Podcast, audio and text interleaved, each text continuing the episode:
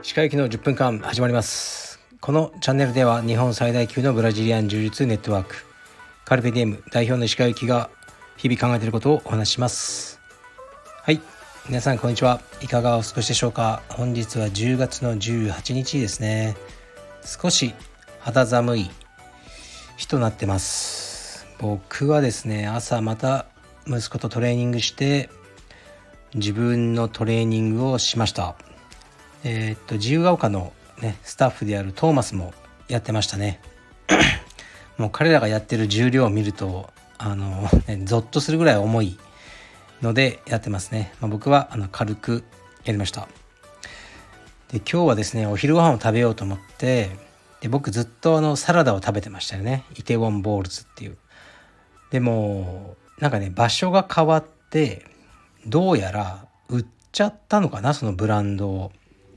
新しいとこで食べたらうーん全く美味しくなかったです。内容が変わってましたね。だからもういいやと思ってでもサラダボールが食べたい。これ作ろっかなと思ったんですけど まあ無理。ちょっと今のところ無理だなと思ったので三田にあるケールの王様というところに行ってきました。まあ、実はオーナーさんはあの、ね、うちのメンバーさんであります。ですから行ったこともあったんですけど三田ってね割と遠いんですようちから。2キロぐらいあるんです。歩くと25分ぐらい。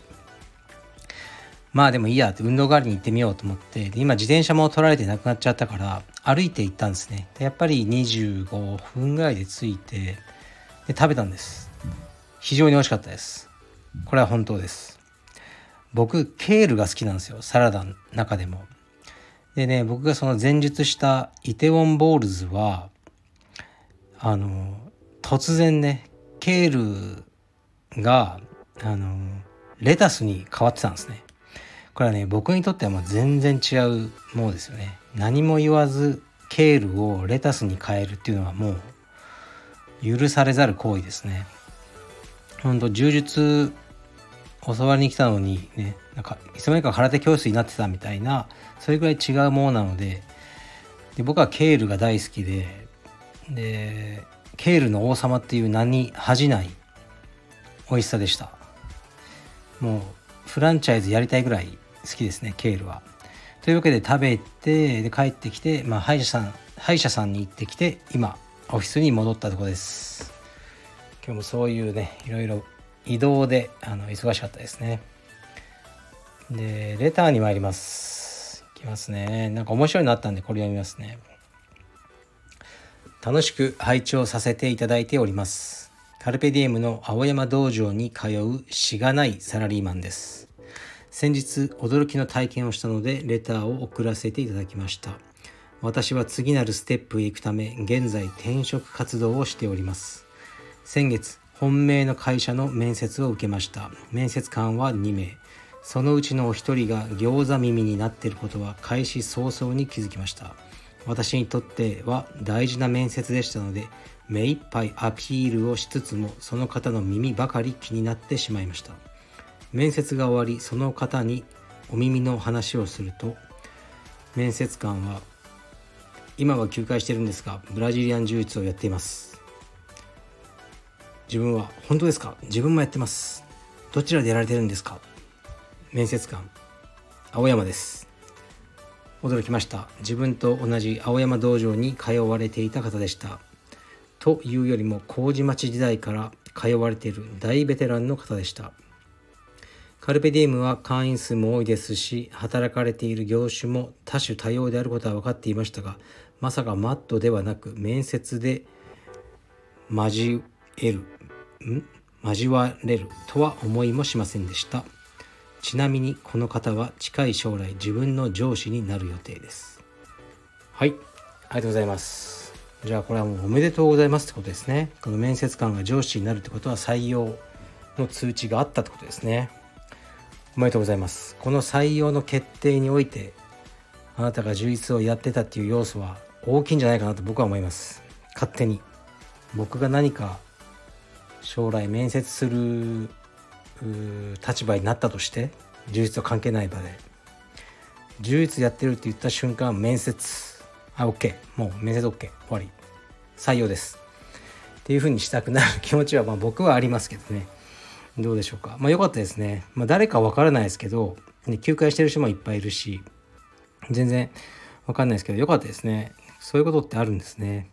まあこれは本当に特殊な一例ではありますがもう充実の人口も増えて年齢層も上がってどんどんこうね日本の経済界や、まあ、政治やなんだろうなこう中枢にねもうあの食い込んでいくいっている人材がいるんじゃないですかね。僕が若い頃はみんな僕が第一世代なんで充実のいなくてもう paypay ばっかりですよねだからあの例えば極真空手とかねもう議員さんがいるとか国会議員がいるとか柔道とかだとねいますよねそういうもう会社のね大きな会社の社長。でそういうのがまあ羨ましいなと思ってましたね。スポンサーの話とかテレビの話とか、ね、通りやすい、ね、もうフジテレビのプロデューサーが、ね、こう空手やってるとかあったんですけど充実もそういう風になってきたんじゃないですかね。かなり有名ななんだろうかね企業のもうトップが充実をやってるとかそういう時代になってきてうん、だからってまあ僕に直接的に何もねあのいいことはないと思うんですけどなんか充実シンジケートというかあのコネクションを作って助け合いたいなとは思いますね。はい。おめでとうございます。やっててよかったですね充実まあ関係ないかもしれないですけどね別に。採用されたことと。次いきます。えー、とこれはまあレ、まあ、質問でも何でもないんですけどね。結構面白いやつですね。鹿先生こんにちは。自身の人生の大きな後悔についてここで話させてください。以前の会社で数年前会社の飲み会の幹事をやってた時3850円コースを予約したのですが魔が差してキリのいいお釣りを用意するのも面倒だしと4000円で会費を回収してしまいました。10人ちょいの人数だったので2000円前後のプラス。かっこ自分の分を1000円強しか払っていないかっこ閉じとなりました。以前会費徴収失敗して数千円自腹切ったからその分を考えたらいいよね。めんどくさい漢字をやった分の賃金だよ。と自分に言い訳を言い聞かせるのもものの罪悪感と後悔は消えず夜寝る前にたまに思い出してはもしかしたらバレてたのかも。俺は最低なやつだと嫌な気持ちになってしまいます。たった数千円のためにこんな後悔を背負うことになるとは思いもしませんでした。もし戻れるならあの時に戻ってやり直したいです。自分語り失礼しました。厳しい意見でもいいので何かアドバイスでも叱責でも何でもいいのでご意見を頂戴したいです。はい。ありがとうございます。これはねやらかしましたね。やっぱりこう人のお金を扱う時は1円単位でもしっかりやった方がいいですよね。だから僕もね6億円ぐらいだったらもう盗んじゃうかもしれないです。でもそれ以下だったらしっかりします。でだから僕スタッフからの請求書とかよく上がってくるんですかね。端数とかでなんか1万3000ね、こうドルを円に換算したりするので423円とかあって、うんまあ別に切り捨ててね1万4000円ちょ多めに払っていいよとかやらないんですよね。あのもう無理やりかき集めてきて1円単位でしっかり払うっていうことをしてますね。それはもうメッセージを伝えてるんです。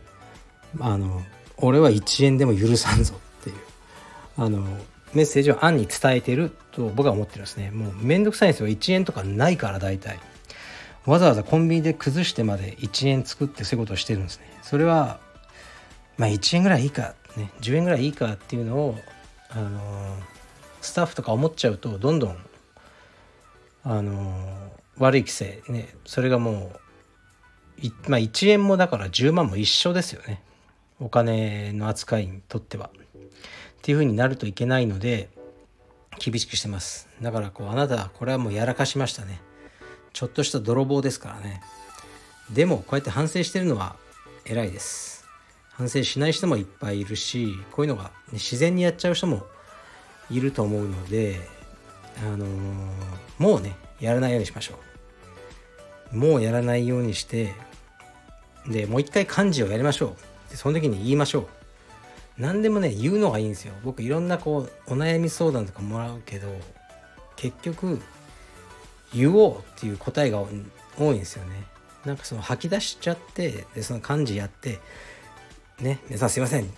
実は以前こういうことがあって自分はあの時1000円しか払ってません。そのことを深く後悔しております。言えばいいじゃないですか。可愛いじゃないですかそういう人。ただみんな笑ってえそんなの気づかなかったよそれで終わって心も楽になるじゃないですか。だから僕はあの言いますこの間こういう話しましたよねなんか以前 Facebook でね、どこどこのお寿司屋さんが好きだって言ってる女性にたまたま僕の友達すごく近しい友達とアカウント名と似てたからコメントで「いやあそこ美味しいけどなんか親父さんいつも怒鳴ってて弟子に感じ悪いよね」みたいなこと言っちゃったんですね。そしたらあのいやでも実はお茶目なあの大将でっていう会話になって「ん?」見たらあこれ違う人だと僕が思ってた全くねそんなに仲良くない仲良くないっていうか会社関係の知り合いの女性に僕自分の友達かのようにコメントしてたんですねでああこれ気分害されただろうな自分の好きなお寿司屋さんを突然ね大した付き合いもないやつにいやでもあのご主人感じ悪いよねって言われて嫌だったろうなと思ってたけどその時もうタイミングを逸してこういや実はアカウント名とアイコンが似てたので僕の友達なんかその説明をなんかねもうガタガタするのも嫌だなと思って流してたんです。で僕はその人の顔っていうかそのフェイスブックとかインスタがつながったのかな？何か投稿見るたびにそのことを思い出してて嫌だったんですけどでもそれ1年とか2年経って言うようなことでもないじゃないですか。